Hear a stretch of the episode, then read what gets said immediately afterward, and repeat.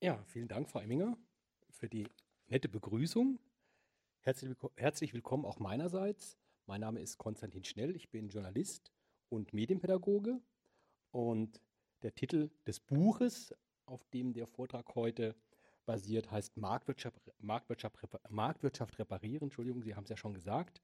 Äh, er ist von Dr. Oliver Richters und Andreas Simoneit, ähm, der Titel. Und der Untertitel heißt Entwurf einer freiheitlichen, gerechten und nachhaltigen Utopie. Auch ein spannender Untertitel. Ähm, ja, wir werden einen Vortrag hören, der circa, circa 30, 35 Minuten dauert und anschließend äh, kommen wir ins Gespräch. Äh, wir beide, Herr Richters und ich, und auch mit Publikum, mit dem Publikum möglicherweise. Ähm, kurz möchte ich Herrn Richters vorstellen. Dr. Oliver Richters ist studierter Physiker und hat dann an der Universität Oldenburg in Volkswirtschaftslehre promoviert. Also ein bisschen das Fach gewechselt. Interessant. Und sein Co-Autor hat eine ähnliche äh, Vita. Der ist auch Physiker und hat dann auch äh, andere Themen aufgenommen, nämlich wirtschaftliche.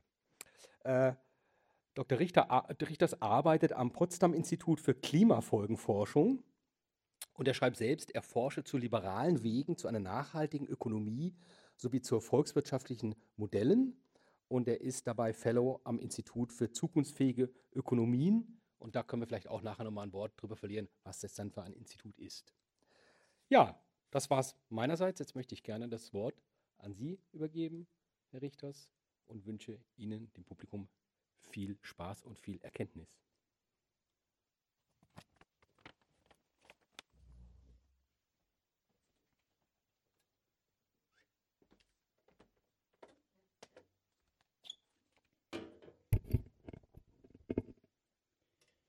Ja, schönen guten Abend.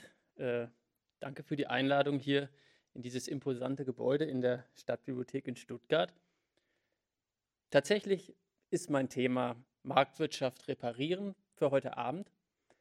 Und wenn man über Marktwirtschaft nachdenkt, wenn man über die heutige Situation nachdenkt, über Ungerechtigkeiten, über Armut, die sich auch in Deutschland äh, immer wieder zeigt, über Umweltzerstörung, Klimawandel, den Verlust an Artenvielfalt, dann könnte man ja eigentlich zum Eindruck kommen, dass die Marktwirtschaft so etwas wie ein Totalschaden ist. Was möchte der da eigentlich noch reparieren? Aber genau aus diesem Grund möchte ich ein kleines Plädoyer für die Marktwirtschaft damit beginnen und dann aber auch darüber reden, wie lassen sich diese Probleme, die ja zweifelsohne vorhanden sind, die sich auch nicht bestreiten lassen aus meiner Sicht, wie lassen die sich beheben? Woran liegen sie eigentlich? Und woraus, wie lässt sich vielleicht aus der Marktwirtschaft tatsächlich noch eine positive Utopie, eine positive Vorstellung gewinnen, die uns auch als ähm, Zukunftsperspektive attraktiv erscheint? Marktwirtschaft, und das ist eigentlich auch das, was man vielleicht in der Schule gelernt hat, hat einige Vorzüge. Sie ist eigentlich ein relativ einfaches System, um die wirtschaftliche Aktivität von unfassbar vielen Milliarden von Menschen auf der Welt zu organisieren. Und zwar so zu organisieren, dass eigentlich niemand versteht, wie alles konkret funktioniert. Schon bei einer einfachen Schraube kann eigentlich niemand sagen, wo kam die Kohle her, wo kam das Eisen her, wo kam der Stahl jetzt genau her, wo wurde jetzt eigentlich welcher Draht äh, produziert. Das ist ja genau die Diskussion um Lieferketten beispielsweise. Können wir dort mehr Gerechtigkeit oder mehr Umweltstandards realisieren? Dann stellt man fest, oh, an vielen Stellen wissen Unternehmen gar nicht, wo was eigentlich herkommt. Man kann sagen, das ist ein Problem und das ist es natürlich auch, aber es ist ja auch ein enormer Vorzug von Marktwirtschaft, dass das ganze System irgendwie funktioniert, obwohl niemand richtig durchblickt. Und auch wir Volkswirte blicken eigentlich nicht im Detail durch, was wie funktioniert. Was wir verstehen, sind aber die Prinzipien, anhand derer sie funktioniert.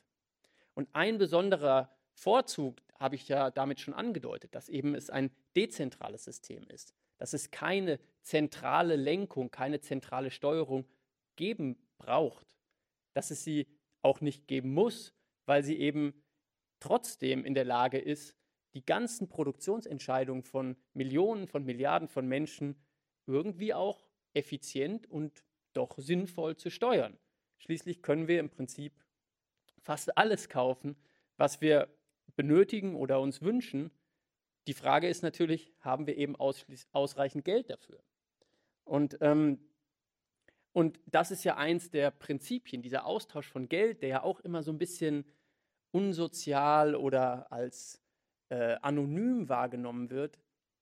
Das stimmt. Das ist aber genau eigentlich der Vorteil. Ich kann wirtschaftliche Beziehungen, wirtschaftlichen Austausch mit so unfassbar vielen Menschen haben und habe es tagtäglich, wie heute, als ich nur mit dem Zug hierher gefahren bin, wie viele tausend Menschen dafür nötig sind, damit die Deutsche Bahn mich von Wiesbaden nach Stuttgart bringt. Ich kann die gar nicht kennen. Ich möchte sie auch nicht kennen. Ich möchte keine sozialen Beziehungen mit ihnen eingehen. Aber ich kann in einer wirtschaftlichen Beziehung mit ihnen sein. Und auf diese Art und Weise gelingt es, dass wir eben in einer anonymen Gesellschaft, damit meine ich, dass wir eben mit viel mehr Menschen zu tun haben und Umgang pflegen, als wir überhaupt in der Lage sind, soziale Beziehungen zu führen, dass wir in so einer anonymen Gesellschaft wirtschaften können.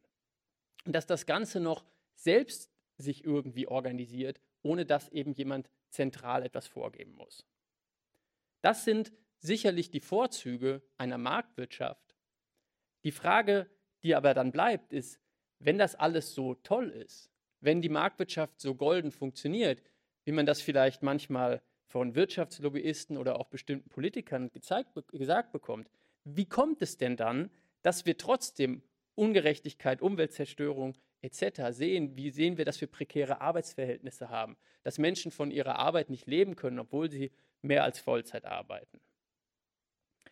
Wieso ist diese Marktwirtschaft ungerecht und wie können wir sie gerechter machen? Und um das zu verstehen, müssen wir erstmal einen kleinen Blick auf das Thema Gerechtigkeit werfen. Was bedeutet denn eigentlich Gerechtigkeit?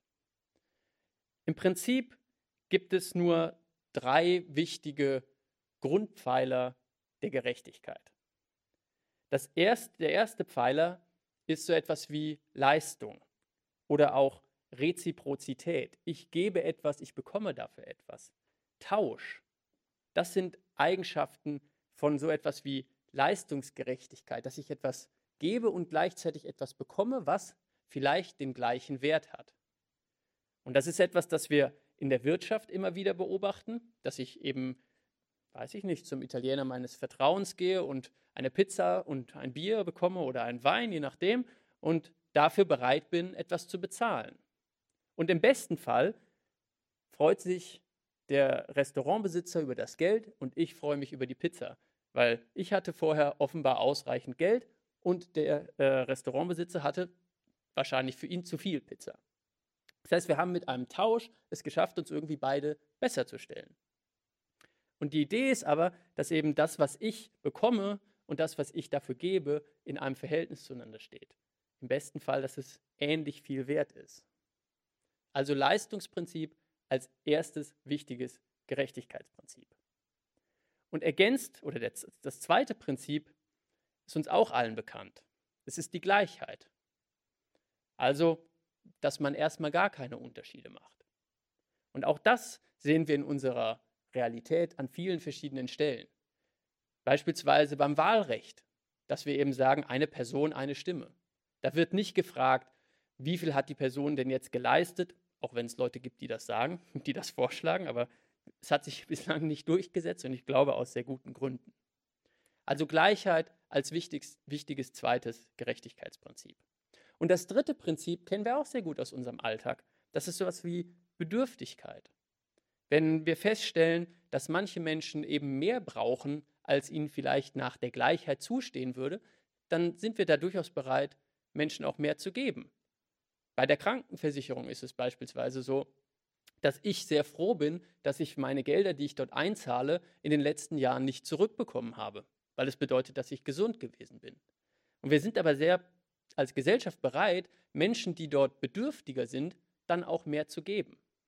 Und genauso betrachten wir das natürlich in jeder Form des sozialen Miteinanders, dass wir sehen, okay, der, der hat Hunger, dann kriegt er was zu essen.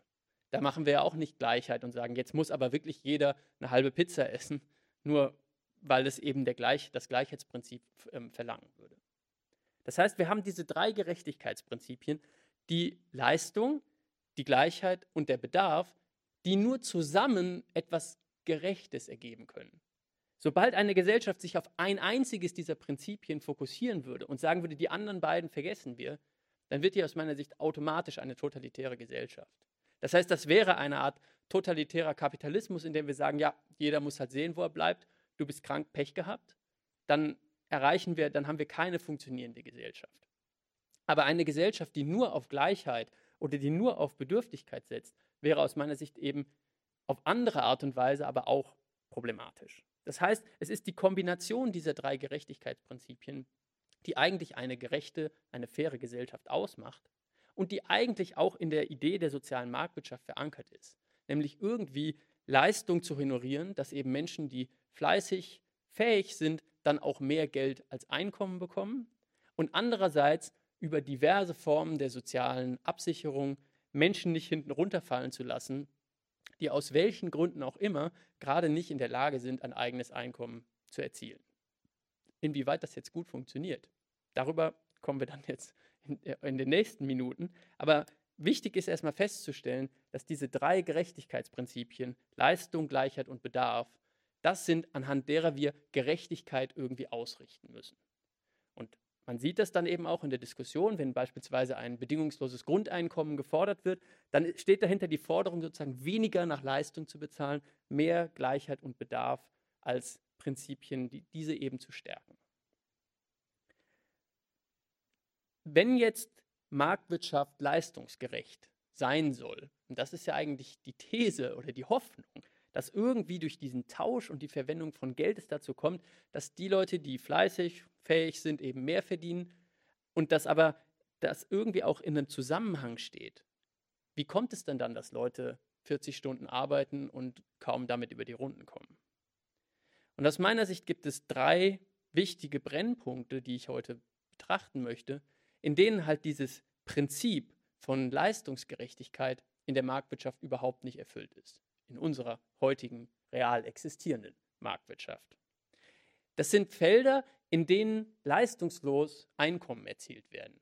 Das heißt, wo Einkommen jemand erhält, ohne dass er dafür so eine richtige gleichwertige Gegenleistung erbringen möchte, musste. Und damit meine ich in keiner Weise Hartz IV, sondern es geht um andere. Es geht um die Rolle von Bodenwerten, von Bodeneigentum. Es geht um natürliche Güter, um Rohstoffe und es geht auch um Macht ähm, von großen Unternehmen und vermögenden Personen. Das sind alles drei Felder, wo sozusagen eher jene in dem oberen Bereich der Einkommensverteilung es schaffen, sich gewissermaßen leistungslos Einkommen zu sichern. Punkt 1. Bodenwerte. Das ist in einer Stadt wie Stuttgart und eigentlich fast jeder anderen beliebigen Stadt auf der Welt kein neues Thema. Dass eigentlich komplett runtergekommene Bruchbuden zu horrenden Preisen gehandelt werden, liegt ja nicht daran, dass diese Steine oder vielleicht dass der Beton, der dort verbaut ist, plötzlich so wertvoll geworden wäre. Nein, es liegt ausschließlich daran, dass die Bodenpreise so gewachsen sind. Und zwar enorm in den letzten Jahrzehnten. Boden ist aber ein besonderes Wirtschaftsgut. Denn was macht den Wert von Boden eigentlich aus? Es gibt den alten Immobilienmaklerspruch über die drei wichtigsten Eigenschaften einer Immobilie, nämlich erstens Lage, zweitens Lage und drittens Lage. Und das ist genau der Punkt.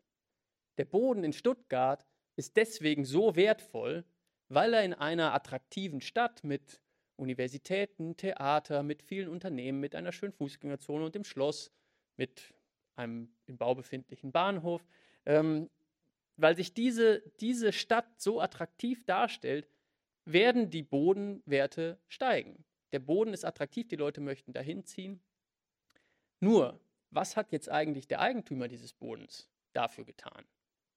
Vielleicht hat er selber investiert, aber vielleicht hat er auch einfach nur profitiert, dass andere, dass die Gemeinschaft, die Gesellschaft, die Kommune, dass die Investitionen getätigt haben. Und das ist eigentlich das, was in diesen Städten passiert, dass nämlich beim Boden, bei dem Wert des Bodens, dass die Person, die die oder die Personen, die die Leistung erbringen und die Person, nämlich der Eigentümer, der davon profitiert, dass das auseinanderfällt. Und wenn wir uns zurückerinnern, war genau das gerade nicht ein Prinzip einer funktionierenden Marktwirtschaft. Und hier werden ja auch nicht unbedingt Gelder an Bedürftige gezahlt, die sonst nicht über die Runden kämen. Es gibt, und tatsächlich ist Baden-Württemberg dafür ein ganz gutes Beispiel, Vorschläge, wie man dafür sorgen kann, dass es auch da wieder eine stärkere Verbindung gibt zwischen denjenigen, die die Leistung erbringen und diejenigen, die das Geld bekommen. Und das war in der Diskussion um die Grundsteuerreform in Deutschland äh, ganz zentral, wo Baden-Württemberg als eines der Länder vorangegangen ist und gesagt hat, wir könnten uns auch sehr gut so etwas wie eine Bodenwertbesteuerung vorstellen. Das heißt, die Idee ist, pro Quadratmeter muss man eben einen Betrag errichten an Steuer, an Grundsteuer, der sich danach bemisst, was der Bodenwert ist. Nicht, was das Haus wert ist, sondern was der Bodenwert ist. Mit der Idee, dass damit das Geld der Gemeinschaft, der Stadt, dem Dorf wieder zugutekommt, die eben auch in ihrer Gänze diese Ausgaben finanziert haben, die diesen Boden zu etwas Attraktivem machen im Vergleich zu einem Grundstück irgendwo, vielleicht auf dem Land, wo es keine Straße gibt, wo eben dieser Boden kaum etwas wert ist. Und mit dieser mit dieser Bodenwertbesteuerung würden erstens die Bodenpreise wieder sinken, weil es einfach nicht mehr so attraktiv ist, auch äh, Boden zu, in, in, Eigentum zu haben, damit zu spekulieren. Ähm, es gäbe Anreize, den Boden besser zu nutzen. Und zum anderen könnten sich unsere Städte, die ja zum Teil chronisch klamm sind, auch auf diese Art und Weise finanzieren, beziehungsweise wir könnten insgesamt das Steueraufkommen weniger aus den Löhnen und den Einkäufen, beispielsweise über die Mehrwertsteuer finanzieren, sondern eben stärker, indem wir diese Bodenwerte abschöpfen können. Zum anderen darf man an dieser Stelle aber auch nicht vergessen, dass eben durch die Tatsache, dass Boden so knapp und teuer ist, es ja auch diverse Anreize gibt, weitere Neubaugebiete auszuweisen, mehr Flächen zu versiegeln, mehr Straßen zu bauen. Und das ist ja ein Problem, was wir in Bezug auf die ökologische Krise auch in den Griff bekommen müssen. Dass wir nämlich immer mehr Boden und äh, Flächen, auf denen eben andere Tiere und äh, Pflanzen leben, dass wir die eben immer mehr dem Beton opfern. Also auch hier braucht es so eine Art Grenzensetzung, dass wir eben auch begrenzen, wie viel Boden wir tatsächlich neu versiegeln können. Der zweite Punkt, der zweite Brennpunkt, wo dieses Prinzip, dass eigentlich derjenige das Geld bekommt, der auch die Leistung erbringt, auseinanderfällt, ist bei den natürlichen Rohstoffen.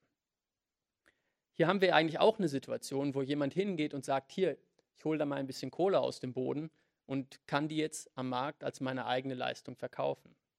Und es ist so enorm attraktiv, immer mehr von diesen Rohstoffen zu verbrauchen, dass, ähm, weil sie quasi nahezu kostenlos zur Verfügung stehen, ähm, von der Natur aus erbracht, ähm, dass wir diese ganzen ökologischen Krisen produzieren. Wir haben ja also die Rohstoffextraktion ist zum, Groß, zum großen Teil für die Emission von Treibhausgasen ver verantwortlich, für die Wasserprobleme. Also wir haben ja an vielen Stellen vergiftetes Wasser ähm, und, äh, und insbesondere eben auch für den Verlust an Artenvielfalt. Einfach weil durch die Rohstoffextraktion massenhaft Flächen, äh, die vorher bewachsen und gedeihten, ähm, eben zerstört werden. Auch hierfür brauchen wir wieder Grenzen. Also wir müssen auch zum zweiten Mal hier aus ökologischen Gründen der Marktwirtschaft Grenzen setzen. Und dafür gibt es eigentlich auch ein bewährtes Prinzip, das wir bei den CO2-Emissionen ähm, schon probieren. Nämlich, dass wir sagen, über den europäischen Emissionshandel muss man eben ein Zertifikat dafür erwerben, dass man CO2 emittieren kann. Und in gleicher Weise könnte man auch sagen, wir begrenzen die Menge an Rohstoffen, die extrahiert werden darf. Und wer das möchte, der muss dann eben ein Zertifikat dafür erwerben. Das heißt, Rohstoffe würden deutlich teurer, was den Vorteil hätte, dass es diverse Dienstleistungen beispielsweise, wie etwas zu reparieren, wieder attraktiv machen würde, die derzeit nicht attraktiv sind, weil es einfach viel billiger ist, einen neuen Toaster aus frischem Plastik und Metall herzustellen und den alten wegzuwerfen. Das ist ja keine Frage, dass die Leute nicht motiviert oder interessiert daran wären, Dinge zu reparieren, sondern dass es sich einfach nicht lohnt. Und das würde sich dadurch, dass Rohstoffe insgesamt, die neue Extraktion von Rohstoffen teurer wird, würde sich dann wieder verschieben. Wir hätten auch das Problem der Arbeitslosigkeit, dass dadurch entsteht, dass bestimmte Technologien eingesetzt werden, um eben Arbeitsplätze zu ersetzen durch letzten Endes Maschinen, die ja dann auch wieder aus Rohstoffen bestehen, dass auch das gedämpft würde. Das Problem ist natürlich auch, und das wird uns ja in den letzten Wochen noch viel deutlicher, dass wir in Bezug auf die Rohstoffe an vielen Stellen von autokratischen Regimen abhängig sind, mit denen wir eigentlich so recht keine Geschäfte mehr machen wollen und vielleicht auch keine Geschäfte mehr machen sollten. Jetzt gibt es ein Problem bei dieser Form von Umweltpolitik und bei dieser Form von Rohstoffbegrenzung, nämlich dass all diese Vorschläge immer diejenigen, die eh schon wenig Geld haben, am stärksten treffen, weil die relativ viel ausgeben müssen, beispielsweise um ihre Wohnung zu heizen. Und deshalb ist der Vorschlag, die Einnahmen, die wir daraus erzielen, wieder rückzuverteilen. Also wir teilen das einfach durch die Anzahl der Bevölkerung und geben jedem quasi seinen Anteil wieder zurück. Der Effekt wäre, dass die Menschen, die viele Rohstoffe verbrauchen, draufzahlen und die Leute, die wenig Rohstoffe verbrauchen, im Prinzip sogar einen finanziellen Ausgleich bekommen. Das heißt, die Idee, dass irgendwie die Früchte der Erde allen Menschen in gleicher Weise irgendwie zur Verfügung stehen sollten, würde dann auf so eine finanzielle Art und Weise verwirklicht. Man würde aber deutliche Anreize dafür schaffen, eben weniger zu verbrauchen. Und dass das funktioniert, sieht man eigentlich gerade sehr gut, wie sehr diese Anreize wirken in den letzten Wochen, in denen versucht wird, die, ähm, den Rohstoffverbrauch insbesondere von Gas und Öl zu reduzieren. Dass nämlich Firmen auf Ideen kommen, wie man vielleicht weniger verbrauchen kann, wenn es sich plötzlich lohnt, darauf zu achten. Und genauso ähm, merken Autofahrer, dass sie vielleicht etwas langsamer fahren können und weniger Sprit verbrauchen. Also diese Anreize aus, dass wir sozusagen über die Geldschiene äh, Menschen dazu bringen, sich anders zu verhalten, die funktioniert ganz hervorragend. Ich habe manchmal das Gespräch mit beispielsweise Umweltpsychologen, die immer ein bisschen traurig sind, wenn sie sagen, die Menschen verändern sich nur, wenn es ans Portemonnaie geht. Und als Ökonom ist man dann eigentlich froh und denkt sich, prima, wir haben ja einen Weg jetzt, wie wir es machen können, der relativ einfach, transparent und zuverlässig funktioniert, ist doch mehr, als wir eigentlich bräuchten. Kommen wir zum dritten Punkt. Und das ist die Begrenzung von Macht oder das Problem, dass wirtschaftliche Interessen an vielen Stellen zu politischem Einfluss führen. Wir haben das sicherlich in der Finanzkrise erlebt, als äh, Firmen too big to fail waren oder sogar too big to jail, also nicht nur zu groß, als dass man sie pleite gehen lassen könnte, sondern auch zu groß und systemrelevant, dass man die Menschen dafür nicht, mehr, nicht mal mehr ins Gefängnis stecken kann oder dass man die Firmen dafür nicht mal mehr belangen kann, weil man Sorge hatte, wenn man jetzt tatsächlich da mal ein paar Gerichtsurteile vollstreckt, dann bricht der Finanzmarkt zusammen. Und wir erleben es aber in gewisser Weise auch gerade in der, äh, in der Krise, die durch den russischen Einmarsch in der Ukraine ausgelöst wurde, erneut wo Firmen, wo bestimmte Branchen sagen, ja, wenn wir jetzt hier nur 3% weniger Gas haben, dann bricht hier alles zusammen, die sich dafür stark machen, dass die Industrie geschont werden muss und dann meinetwegen die Haushalte vom Gas abgeklemmt werden könnten. Wenn an vielen Stellen nicht die Ergebnisse von Wissenschaftlern, von Wissenschaftlerinnen aus den wirtschaftswissenschaftlichen Fakultäten oder aus der Bundesbank Gehör finden, sondern eben Industrielobbyisten, die sich dafür einsetzen, dass es bloß nicht an ihre Branche geht. Und das erleben wir an vielen Stellen. Ich glaube, da kann man gar nicht alles aufzählen. Und die Idee von Marktwirtschaft als einem dezentralen System, in dem Macht dadurch, dass es Wettbewerb gibt, begrenzt wird, wird dadurch eigentlich ad absurdum geführt. Also wir haben dann nicht mehr dieses Prinzip, dass eigentlich Macht in einer Marktwirtschaft begrenzt sein soll, was ein ganz zentraler Punkt war derer, die die soziale Marktwirtschaft in den 40er Jahren konzipiert haben, wo Marktwirtschaft ganz besonders deswegen hoch angesehen war, weil sie es eben schafft, Macht zu begrenzen und wirtschaftliche Interessen und Politik in wenigstens etwas zu, zu separieren. Das heißt, wir haben hier die Herausforderung, zum einen, dass wir stärker darauf achten müssen, dass Unternehmen nicht zu groß werden, dass sie letzten Endes die Gesellschaft in Geiselhaft nehmen können. Und dafür gibt es auch aus einem der Mutterländer des Kapitalismus, den Vereinigten Staaten, gute Beispiele, wo man Unternehmen aufgespalten hat und gesagt hat, ihr seid zu groß, ihr seid zu mächtig. Und auch in Deutschland gibt es ja das Kartellamt, das darauf, darüber wachen soll, dass eben Unternehmen durch beispielsweise Fusionen nicht zu mächtig werden. Nur da zeigt sich eben in der Realität allzu oft, dass Entscheidungen des Kartellamts von Politikern übergangen worden sind und man eben sich dann doch dafür entschieden hat, diese Unternehmen die Fusion zu genehmigen, obwohl die Kartellwächter eigentlich Sorge hatten, dass das genau zu einer solchen Situation führt, dass Unternehmen zu mächtig werden. Und das ist aus meiner Sicht der dritte Punkt, das Thema Machtbegrenzung, das wir wieder stärker in den Mittelpunkt von Politik setzen sollten. Zusammengenommen und abschließend ist die Idee, die guten Seiten von Marktwirtschaft, die, das einfache System, das dezentral sich irgendwie selbst organisieren kann und das relativ effizient funktioniert, zu, zu nutzen und zu bewahren und gleichzeitig dadurch, dass wir Rohstoffverbrauch begrenzen und teurer machen, dass wir beim Thema Boden diejenigen, die die Leistung erbringen und den Boden wertvoll machen, auch wieder an den Erträgen davon beteiligen.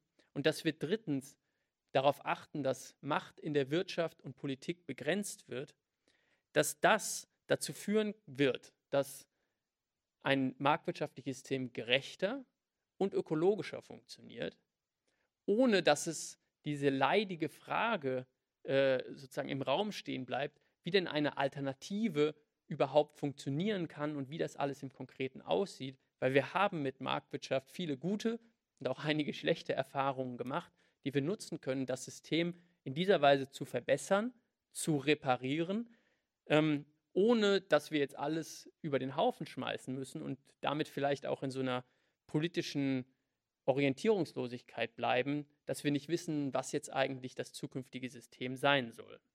Und ich denke, eine solche gerechtere und nachhaltigere Marktwirtschaft kann tatsächlich eine Art positive Utopie sein, für den sich dann auch der Einsatz lohnt, den es sicherlich braucht, um diese Vorschläge auch gegen die Interessen derer, die davon derzeit profitieren von der Situation, durchzusetzen. Aber ich denke, darüber werden wir dann in den nächsten Minuten noch etwas diskutieren können. Dankeschön.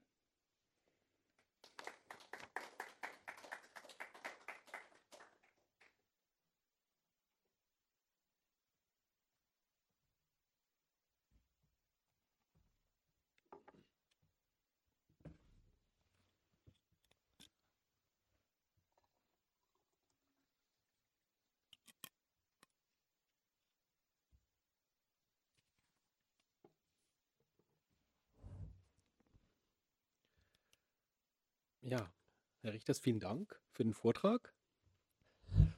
Und tatsächlich gibt es einige Fragen und mir ist, als ich das Buch gelesen habe und auch Ihre Website, es gibt ja eine Website dazu, wo das auch nochmal in Kurzform erklärt wird, was ich übrigens sehr schön finde, dass Sie da so eine übersichtliche Website gemacht haben. Die heißt auch Marktwirtschaft reparieren.de. Als ich es gelesen habe, habe ich mir gedacht, von den Fantastischen Vier, die aus Stuttgart stammen, gibt es ja ein schönes Lied und der Refrain heißt, es könnte alles so einfach sein. Ist es aber nicht.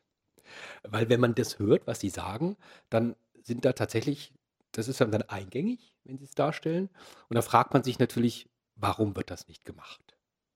Also nehmen wir mal äh, das, das, das, das vielleicht greifbarste Beispiel, ähm, Besteuerung des Bodens. Ja, ähm, die Idee ist, da wo, Sie haben es dargestellt, da, wo Boden teurer wird, weil die Lage immer attraktiver wird, da wird Boden dann auch stärker besteuert. Und das klingt ja eigentlich so, ich glaube, die Steuern auf den Boden sind ja Kommunalsteuern. Das könnte ja jede Gemeinde ähm, eigentlich so umsetzen.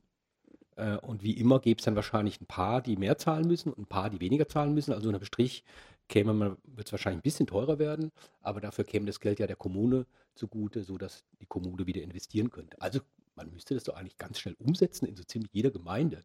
Und Sie haben ja auch schon mit Boris Palmer darüber diskutiert. Ähm, warum wird das denn nicht gemacht? Also zum einen ist es, glaube ich, nicht ganz so einfach, weil diese Bemessensgrundlagen äh, nicht individuell von den Gemeinden festgelegt werden können. Zum anderen Also zu, in, diesem, in, diesem konkreten, in diesem konkreten Fall. Ähm, aber zum anderen ist die Geschichte, glaube ich, eine, in der schon, also viele dieser Vorschläge, die ich hier bringe, sind ja auch eigentlich alt. Also wir haben die mit Sicherheit in einer neuen Art und Weise zusammengestellt und diese Fundierung auch mit der Gerechtigkeitstheorie ist sicherlich ein, ein wichtiger Beitrag oder ein vielleicht auch neuer Beitrag von unserer Seite. Aber viele der Beispiele hätte man vor 100 Jahren auch schon so diskutiert. Das Thema Boden, Henry George, äh, Fortschritt und Armut war ein früher Bestseller im 19. Jahrhundert. Eines der meistverkauften Bücher in dieser Zeit. Und es ist aber vergessen gegangen. Und da, also gibt es diverse Diskussionen darum, wie das zustande gekommen ist, weil tatsächlich findet sich auch in der Verfassung der Weimarer Republik finden sich diese Ideen, dass sozusagen die Gewinne, die aus der, die einfach nur durch Investitionen des Staates zu gut zu entstanden sind, die den Bodenwert steigern, dass die der Gemeinschaft zunutze gemacht werden sollen. Und ich glaube, in der bayerischen Verfassung steht es in, in ähnlicher Weise drin. Ähm, das heißt, oder auch im, in den, im Freiburger Programm der, der FDP sind genau diese Ideen okay. drin. Man, manchmal an fast an un, unerwarteten Stellen.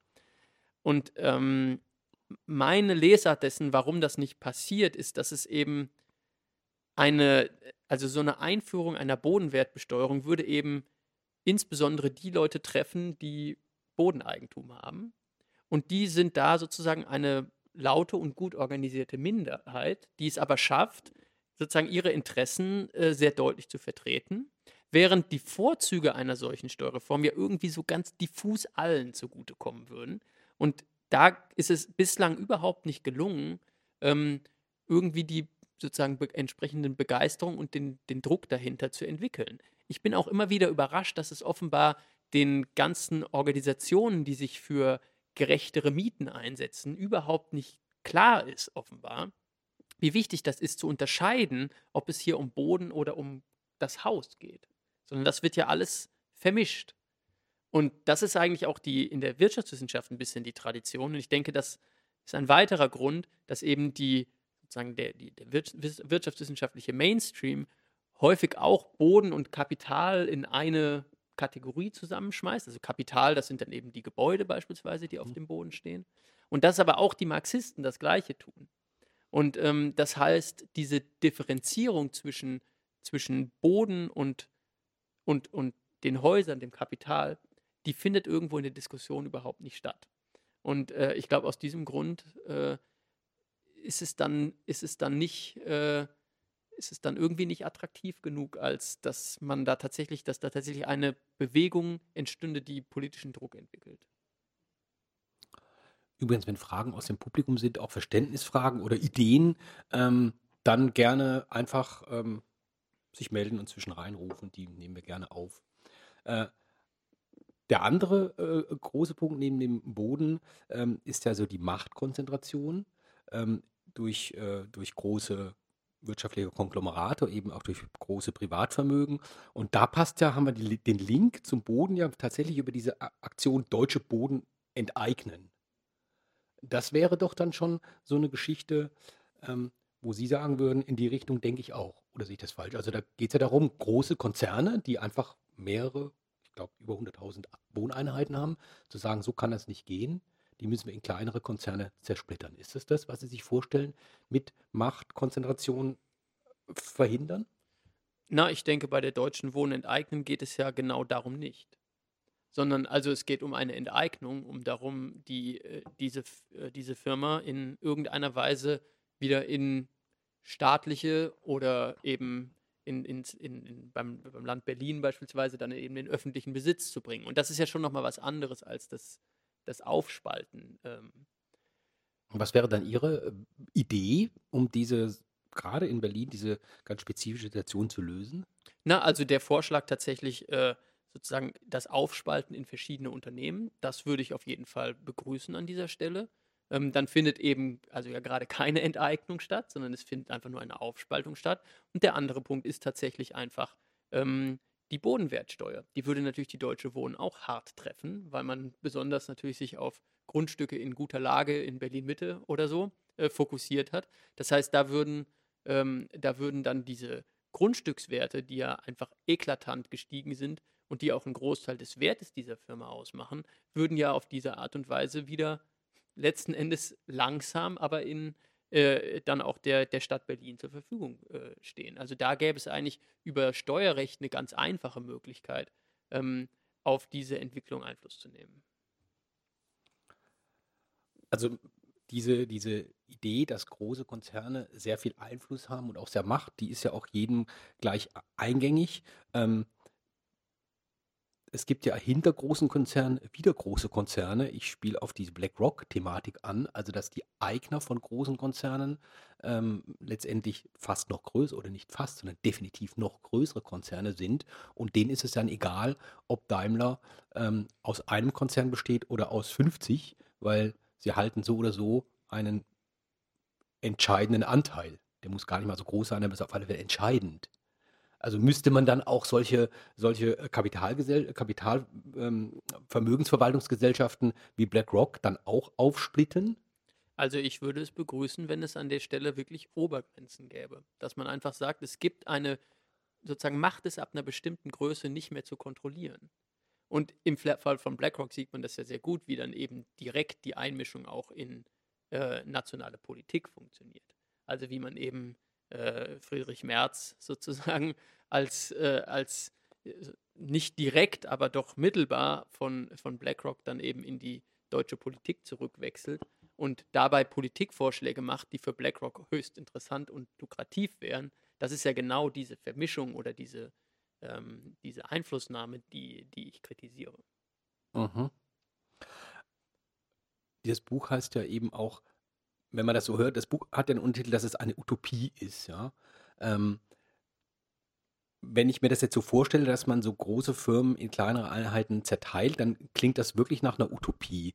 Ähm, Gibt es denn da, ich will mal sagen, Ansätze, vielleicht in anderen Teilen der Welt oder wo auch immer, ähm, sowas zu tun? Na, wie gesagt, es gibt diverse Erfahrungen damit. Mhm. Also äh, äh, Standard Oil, ATT sind Beispiele aus den USA.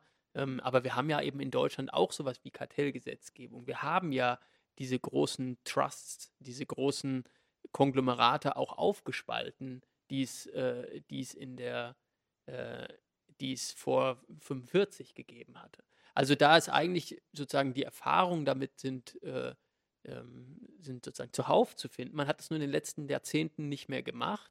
Und selbst in Deutschland, wo man sowas wie das Kartellamt hatte, eben diese Entscheidung oft politisch dann eben, äh, ähm, dann eben der über die Ministererlaubnis dann doch gestattet, auch mhm. wenn es Bedenken gab. Also da müsste man, äh, da müsste man einfach nachschärfen, was es auch an Kartellrecht äh, schon gibt. Und die Diskussion ist ja gerade auch wieder äh, virulent in Bezug auf die Digitalkonzerne, in Bezug auf Facebook etc., worauf auch auf europäischer Ebene jetzt darüber nachgedacht wird, inwieweit man eben ähm, inwieweit man das bereit ist zu akzeptieren, dass da so viel politische Macht und Einfluss auf das Leben von vielen Menschen äh, existiert.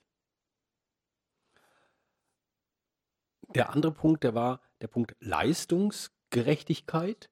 Und das ist ja auch so, das Wort Leistung kommt ja nicht bei allen gut an, ne? weil das äh, klingt dann so, die einen, die arbeiten viel und, und haben es drauf und sahnen ab und die anderen, die eben nicht so glücklich sind, einen tollen Job zu haben, die müssen dann Hartz IV nehmen. Also der normale Hartz IV-Empfänger, schätze ich mal, der wird mit dem Leistungsprinzip, mit diesem Begriff, wird er wahrscheinlich eher unglücklich werden. Aber Sie meinen ja mit Leistungsgerechtigkeit was, was komplett anderes.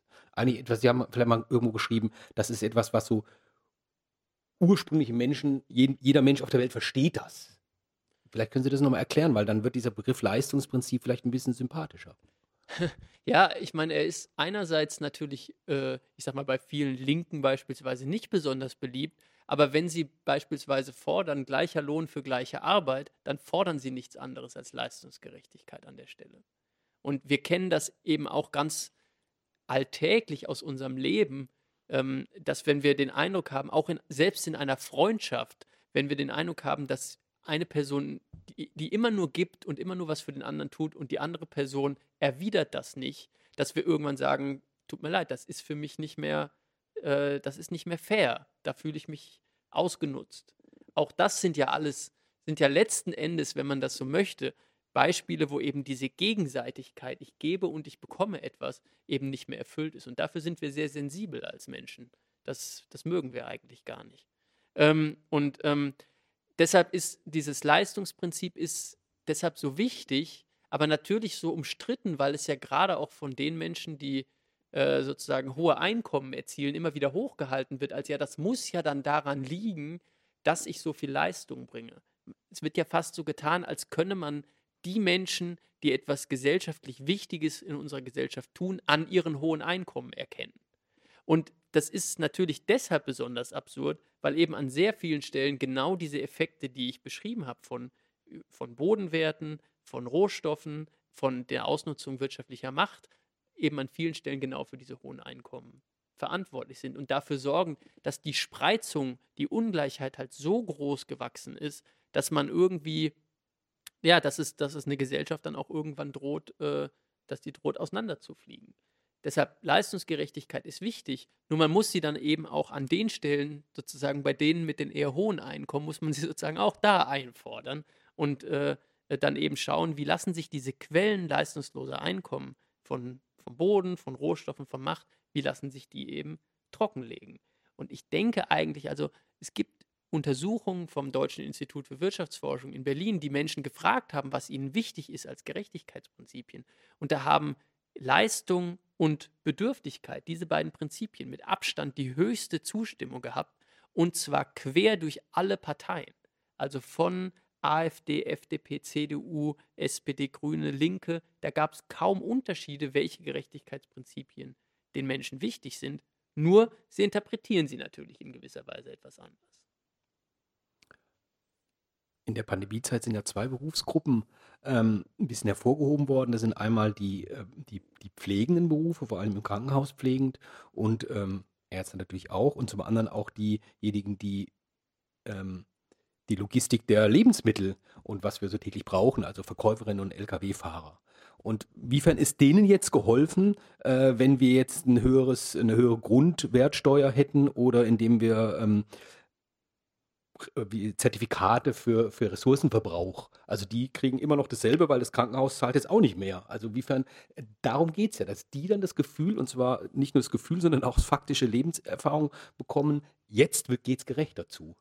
Na, wir haben ja jetzt die Situation, dass ein Großteil unserer staatlichen Ausgaben ähm, im Prinzip so finanziert werden, dass den Menschen, die Lohneinkommen erhalten, da gehören die eigentlich alle dazu, äh, und sozusagen ihre täglichen Einkäufe tätigen, dass ein Großteil der Steuereinnahmen eben genau aus diesen Lohnsteuern, aus diesen Einkommens, aus der Einkommensbesteuerung, aus den Mehrwertsteuern zusammengetragen wird. Und das wird dann beispielsweise in neue Brücken, U-Bahnen, äh, oder auch die Feuerwehr oder was auch immer so ein äh, sozusagen ein, ein Staat ausgibt an Geld, ähm, investiert. Aber andererseits geht das natürlich auch beispielsweise bei den Cum-Ex-Geschäften, ähm, möchte ich nicht nennen, Betrügereien, ähm, haben sich einfach Finanzmarktakteure an diesen Steuertöpfen bedient und sich Steuern zurückerstatten lassen, die sie nie gezahlt hatten. Das heißt, das ist ja auch so ein Fall, wo eben das sozusagen Leistungsgerechtigkeit in keiner Weise erfüllt ist. Das heißt, diese, diesen Menschen wird sozusagen über die Steuern Geld weggenommen, das dann investiert wird oder abgegeben wird. Und nehmen wir mal das Beispiel der Investitionen. Das heißt, da wird dann investiert in eine neue U-Bahn, die letzten Endes die Grundstückspreise darum herum steigen lässt, weil die Lage plötzlich attraktiver geworden ist, eine bessere Verkehrsanbindung. Und, ähm, und der Ertrag oder den, den Vorteil aus dieser Investition hat aber dann derjenige, der die Grundstücke dort besitzt. Das heißt sozusagen, mit den Steuern werden private Leistungen vergemeinschaftet und den Nutzen daraus, der wird dann wieder privatisiert, aber eben von anderen Leuten. Wenn wir jetzt sagen würden, okay, die Menschen um diese neue U-Bahn-Station zahlen über diese Bodenwertbesteuerung langfristig diese Investitionen, die dazu tätigen, damit die U-Bahn da überhaupt gebaut werden kann. Und den Menschen, die in der Pflege arbeiten oder an der Kasse, denen lassen wir eben einen größeren Teil ihres Einkommens, weil wir da die Steuern dann senken können, dann würde sich das direkt und ganz praktisch auf dem Konto für diese Menschen auszahlen. Und das ist der Vorschlag. Also über Steuer auch, dass man vielleicht alle Einkommen unter der, wie es jetzt auch schon gibt, es gibt jetzt Existenzminimum, dass man das extrem nach oben zieht und dann andererseits wiederum sehr hohe Einkommen sehr viel stärker besteuert. Also wer unter 50.000 verdient, zahlt gar keine Steuern und wer über, keine Ahnung, das ist jetzt random, 200.000 verdient, der zahlt eine sehr hohe Steuer. Ist das, Also- so, ist das so vereinfacht richtig? Ähm, da- Das ist vereinfacht, aber grundsätzlich geht es darum, dass man über, über geringere Steuern dort Menschen entlasten kann, die ohnehin nicht viel Geld bekommen. Und es ist so, es gibt von Clemens Fuß vom, vom IFO-Institut, die haben mal nachgerechnet und festgestellt, die höchsten sozusagen de facto Steuersätze in Deutschland haben Menschen, die Hartz IV bekommen. Wenn die einen Euro zusätzlich an Einkommen erzielen, dann bleiben ihnen davon 20 Cent. Die haben 80 Prozent sozusagen Steuersatz auf das, was sie zusätzlich verdienen. Über die indirekten Steuern. Über die, ja, oder die Tatsache, was ihnen auch weggenommen wird an, an staatlichen Hilfen, wenn sie eigenes Einkommen erzielen können. Mhm. Und wir haben ja eine absurde Situation, dass Menschen, die äh, vielleicht gerade volljährig geworden sind und sich denken, für ihre nächste Reise oder den Führerschein wollen sie Geld verdienen und ähm, äh, deren Eltern aber Hartz IV bekommen, dass denen quasi sämtliche Einnahmen, die sie erzielen, weggenommen werden. Und, ähm, und das äh, ist genau der Fall, wo sozusagen eben nicht an der richtigen Stelle die, die Steuern hoch, äh, hoch sind, sondern ähm, wo Menschen, die eigentlich eh kaum was haben, dann auch noch, ähm, da, da auch noch direkt belastet werden.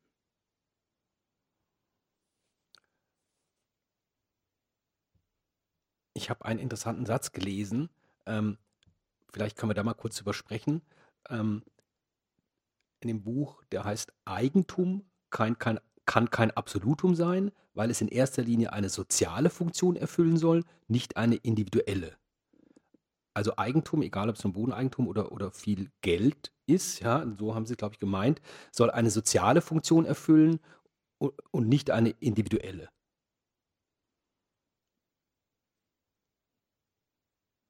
Das fand ich deshalb interessant, äh, weil, ähm, weil gerade Bodeneigentum, das gibt ja auch tatsächlich Leute sagen, Bodeneigentum generell ähm, ist so ein bisschen der, das, der Grund allen Übels. Und warum muss überhaupt Bodeneigentum ähm, individuell sein? Warum kann es nicht Gemeinschaftseigentum sein? Es gibt ja auch so ähm, Modelle, wie das funktionieren kann. Und Sie sagen, Sie sind ja nicht gegen den Eigen- Eigentumsbegriff, aber sagen, Eigentum muss eine soziale Funktion erfüllen und nicht eine individuelle. Also was, was bedeutet das? Na, ich glaube, dass der, der Satz an dieser Stelle auch bedeutet, Eigentum ist halt ein Weg, um soziale Probleme zu lösen. In dem Sinne, um Verantwortlichkeiten sicherzustellen, um, also dass sich jemand kümmert um die Dinge, die ihm oder ihr gehören, dass es darum geht, sozusagen bestimmte, ja, letzten Endes die Organisation einer solchen Marktwirtschaft überhaupt zu ermöglichen.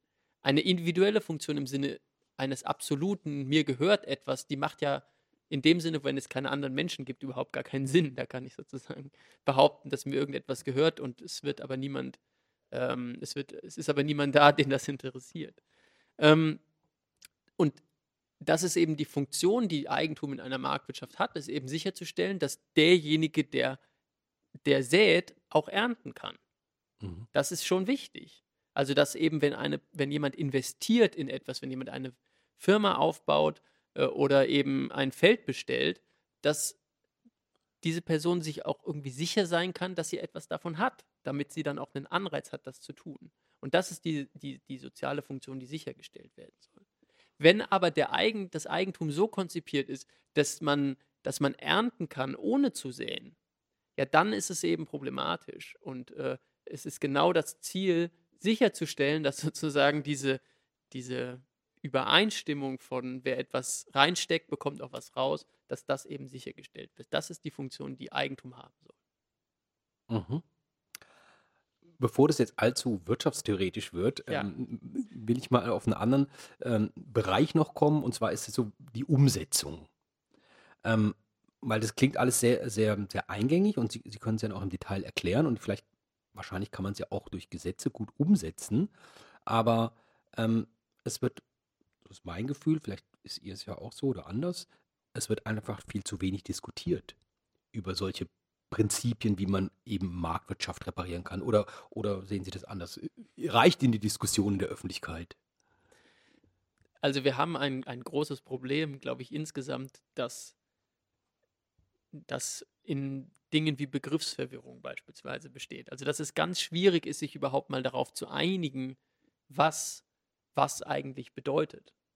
Ja, also schon der Begriff von Marktwirtschaft oder der Begriff wie Kapitalismus, die sind so umstritten in, der, in ihrer Definition, in ihrer Bedeutung, dass es enorm schwierig ist, nicht darüber zu streiten, weil man einfach nur eine andere Bedeutung dem Begriff zumisst. Und deshalb haben wir uns in dem Buch, das man übrigens mittlerweile auch äh, komplett einfach sich runterladen kann, kostenfrei, ähm, auch viel Mühe uns am Anfang gegeben, überhaupt mal zu definieren, was, was wir meinen, wenn wir über diese Dinge reden.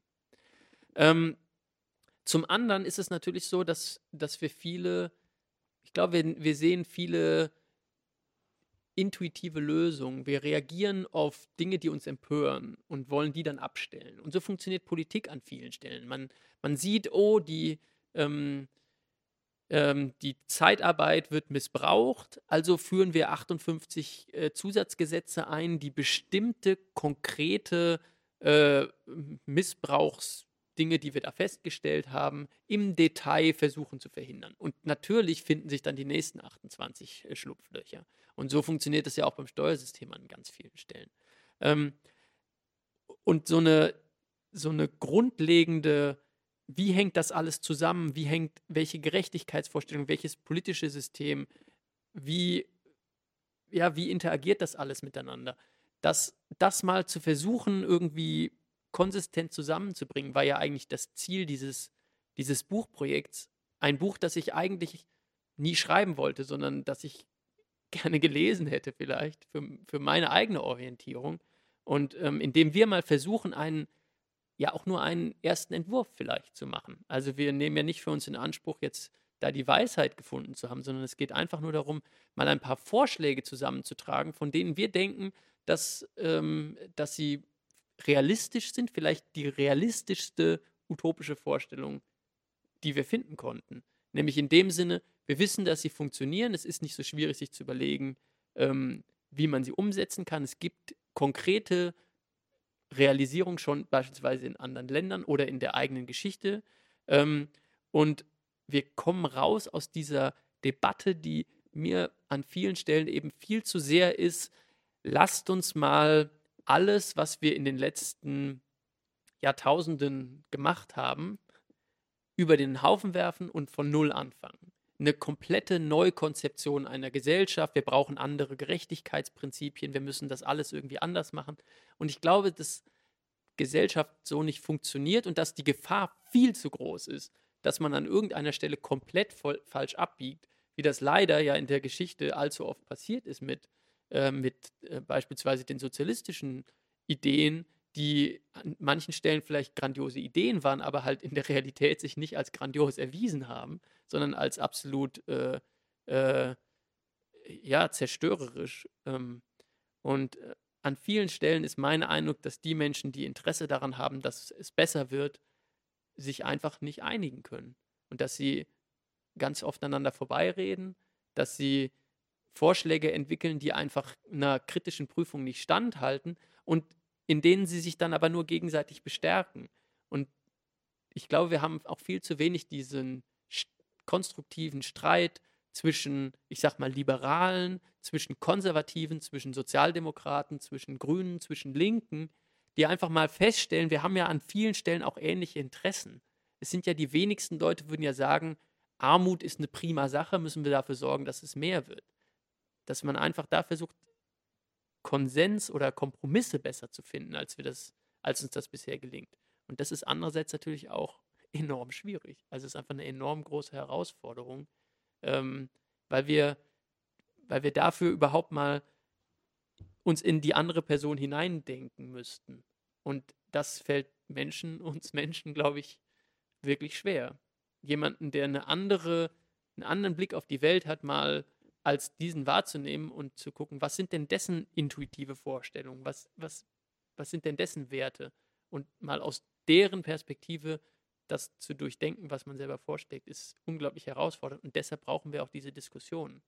Und auch die sind mhm. aber leider, wie meine Erfahrung sagt, oft nicht besonders konstruktiv oder. oder aber eigentlich müsste man ja denken, Ihr Ansatz, nämlich äh, lass mal nicht Tabula Rasa machen, alles neu denken, sondern lass das System nehmen und an, an einigen Punkten reparieren, der müsste doch eigentlich Politikern, die letztendlich auch mitentscheidend sind, ziemlich runterlaufen, weil dann müssen die nicht alles ganz neu denken und andererseits aber auch nicht den Karren an die Wand fahren. Sie haben ja das Wort Totalschaden benannt, sondern die könnten dann sagen, oh genau, da können wir eigentlich ansetzen. Eigentlich als Politiker würde ich sagen, ja, komm mal rüber, lass mal darüber reden. Aber gibt es da äh, eine Response von seitens von einzelnen Politikern vielleicht? Ja, also zum Teil ja. Also ich habe, ähm, wer das mag, kann das auch auf YouTube angucken, mich mal mit Boris Palmer darüber unterhalten, den mhm. Tübinger, der Tübinger Oberbürgermeister, der viele dieser Ideen auch unterstützt oder versucht umzusetzen. Ich habe mich mit äh, Robert Habeck tatsächlich vor einigen Jahren mal in der Diskussion in Köln äh, äh über diese Themen äh, äh, gestritten. Nein, haben wir diskutiert, freundlich diskutiert mit äh, Christian Felber noch zusammen. Ähm, grundsätzlich war da das Interesse durchaus da. Ich war auch mal beim, beim jungen Wirtschaftsrat der CDU, ähm, mhm. die ja, sich mich, glaube ich, ein wenig als linken Quotenökonomen eingeladen hatten und dann etwas überrascht war, dass ich vielleicht doch auch was Marktwirtschaft und Co. angeht, durchaus auf ihrer Seite war. Und da war aber das Feedback auch sehr gemischt von Leuten, die es interessant fanden und sozusagen mal eine andere Perspektive und andere, die das absolut schrecklich fanden und diese, die äh, mit, den, äh, mit den Rohstoffen dann auch befürchteten, wenn man da jetzt nur ein bisschen den Rohstoffhahn zudreht, dann gehen hier die Lichter aus. Also das sind ja, das sind ja auch dann Intuitionen, die da sind, die äh, sorgen davor, dass dann die Industrie abwandert oder so, die aus meiner Sicht nicht, nicht zutreffend sind und man kann was dagegen tun, aber sind eben auch nicht komplett aus der Luft gegriffen. Man kann auch nicht so tun, als sei das keine, seien das keine relevanten Gegenargumente und das einfach ignorieren. Vielleicht liegt es auch daran, dass zu wenig diskutiert wird, weil möglicherweise, das ist meine private These, einfach zu wenig wirtschaftliche Bildung ähm, bei den Menschen da ist. Und zwar jetzt nicht, weil sie irgendwie das nicht wollen, sondern weil die Schule das gar nicht richtig transportiert. Und ich habe gesehen, sie haben ja auch etwas Lehrmaterial äh, auf ihrer Seite. Also es sind drei so Module, beziehungsweise auf der Seite dieses Instituts für zukunftsfähige Ökonomien, was ich sehr schön finde, dass sie das auch didaktisch aufbereitet haben. Da ist mir halt aufgefallen, dass es auch Material, was glaube ich schon so ein bisschen gymnasial angehaucht ist. Es ist sehr schriftbasiert, ja. sehr kognitiv. Ähm, aber es ist eine tolle Idee, in die Richtung reinzugehen und ähm, Glauben Sie auch, dass man da eigentlich im Bereich Schule und äh, Ausbildung oder Bildung von wirtschaftlichem Wissen ein bisschen mehr tun könnte? Weil man dann könnte man ja, hätte man eine Basis, über solche Themen zu diskutieren. Also, das schadet sicherlich nicht.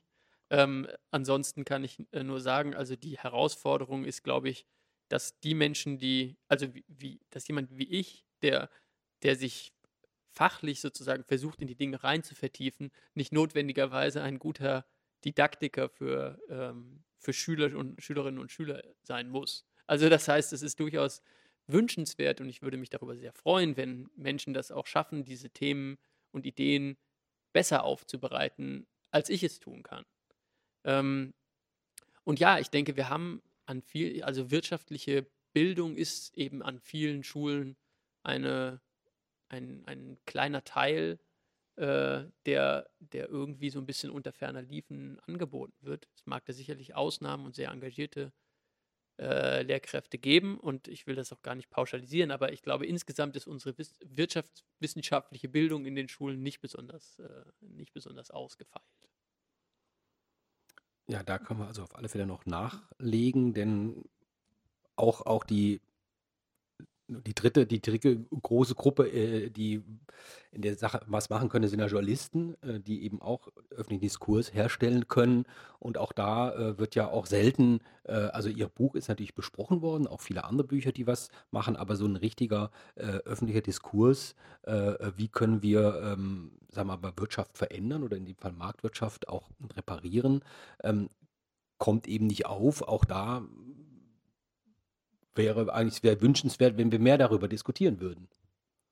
Ja, wobei ist das die richtige, also ist das so, dass das nicht aufkommt? Also man kann ja eigentlich in diversen Zeitschriften alles Mögliche lesen zu diesen mhm. Themen. Also es ist ja, dass die Themen von, was machen wir jetzt mit dem Klimawandel, wie reagieren wir jetzt auf, äh, auf diese Fragen, Ungerechtigkeit, die sind ja, die sind ja die sind ja da, die sind ja nicht aus, weg aus den Zeitungen oder es ist, äh, es bleiben halt einfach, es stehen halt ganz viele Vorschläge im Raum, die, die, von denen es, glaube ich, schwierig ist, überhaupt mal einen Überblick zu bekommen. Erst recht, wenn man dafür nicht die Zeit hat, sich damit mal sozusagen längerfristig auseinanderzusetzen. Und ich habe oft den Eindruck, es entstehen dann eben neue Strömungen, es entstehen neue Ideen und irgendwie gelingt es aber nicht, so eine Art gesellschaftlichen Konsens dafür zu bekommen. Also ich glaube, man bräuchte halt eigentlich den, die Erkenntnis, okay, beispielsweise, wir sollten jetzt was gegen den gegen äh, Klimawandel unternehmen und dann müssen wir schauen, dass wir das auf eine Weise schaffen, mit denen die Liberalen, die Konservativen, die, die, ich sag mal eher Linken, in gleicher Weise irgendwie leben können. Und, äh, und das passiert eben, finde ich, zu wenig, dieser konstruktive Austausch von Menschen, die sich nicht einig sind, in, die andere Werte haben, die andere ähm, ja, Vorstellungen auch an vielen Stellen haben, ähm, mhm. sondern man redet dann gerne eben mit seiner Community, mit den Leuten, die eh schon überzeugt sind oder vielleicht auch eine, eine andere Spielart vertreten. Und äh, man hat dann so einen, so einen bunten Blumenstrauß an Vorschlägen von Grundeinkommen, von zig Dinge, die, die alle irgendwie richtig klingen, aber die natürlich in dieser Vielfalt auch eine politische Orientierungslosigkeit hervorrufen. Das einfach nicht, man kann dann irgendwie alles machen, man fragt zehn Leute, kriegt zwölf Antworten, was soll man tun? Ähm, und dann passiert oft nichts. Und der Versuch, den Versuch mal auszusortieren, was sind denn die Dinge, die jetzt wirklich die wichtigsten sind, den sehe ich halt zu wenig. Mhm. Und was, was wäre denn jetzt so Ihr, Ihr Rat an an uns, an mich, weil ich, ich kann ja schlecht jetzt mit dem Wirtschaftsberater der CDU diskutieren oder auch nicht mit dem der Grünen. Das ist ja nicht mein, mein Kreis. Was kann denn der Einzelne dann eigentlich machen, wenn er, wenn er so ein Buch liest oder ähm, hier zuhört und sagt, ja, stimmt eigentlich.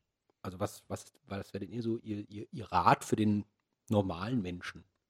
Na, also ich glaube schon, dass es äh, wertvoll und gut ist, wenn man darüber mit Menschen, mit anderen Menschen diskutiert. Ähm, und es übt, mit Menschen zu diskutieren, mit denen man nicht einer Meinung ist, ohne dass man das in irgendeiner Weise zum, dass es in irgendeiner Weise zum Streit darüber kommen muss. Das ist schon schwierig genug. Und die andere Ding, Sache ist natürlich, wir leben in einer Gesellschaft, in der eben viel über, ähm, über Parteien, über Organisationen, über zivilgesellschaftliches Engagement äh, geht. Und es gibt ja diverse äh, Gruppen und, ähm, und ja, Themenkreise, Parteien, in die man sich einbringen kann und in denen man auch dafür sorgen kann, dass diese Themen irgendwie ähm, auf die Tagesordnung kommen. Und das ist ein, das ist, muss aber an, glaube ich, sehr vielen Stellen passieren, damit dann auch solche Themen ähm, ja eine mhm. wirklich Veränderung anstoßen können. Und eine Möglichkeit ist eben auch auf diese Internetseite hinzuweisen. Äh, was hat denn eigentlich Ihr Verlag gesagt, als Sie gesagt haben, das geben wir zum freien Download, weil ich fand es großartig, dass man das Buch äh, komplett, wie es da ist, von hinten bis vorne frei runterladen kann. Das ist ja auch kein Geschäftsmodell für so einen Verlag. Also mal ganz direkt gefragt. Na, es war nicht von Anfang an so. Also mhm. die, der Vertrag äh, bestand darin, dass es, ich meine, die ersten zwei Jahre äh, eben nur im Verkauf äh, erhältlich ist, beziehungsweise man es als E-Book kaufen kann. Und ähm, das war einfach unsere, sozusagen, die Konditionen, die wir ausgehandelt haben, weil es uns eben wichtig war.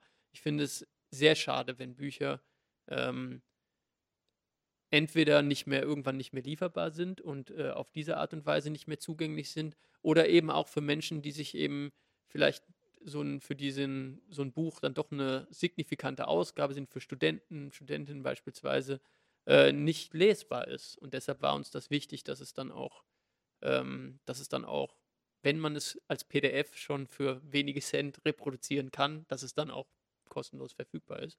Und da hat sich der Verlag freundlicherweise darauf eingelassen. Das äh, hat uns sehr gefreut. Ja, also das ist auch so ein kleiner Baustein, um ein bisschen voranzukommen in der Thematik. Und wie gesagt, die Seite äh, Marktwirtschaft reparieren fasst das ja auch nochmal ganz gut zusammen und deshalb will ich die gegen Abschluss hier auch nochmal erwähnen. Das finde ich sehr schön, dass Sie oder der Verlag oder wer auch immer, das eben aufgesetzt hat. Und dafür auch noch meinerseits vielen Dank. Und jetzt schaue ich mal. wenn keine Fragen aus dem Publikum kommen, dann haben wir, glaube ich, das alles ziemlich gut umrissen.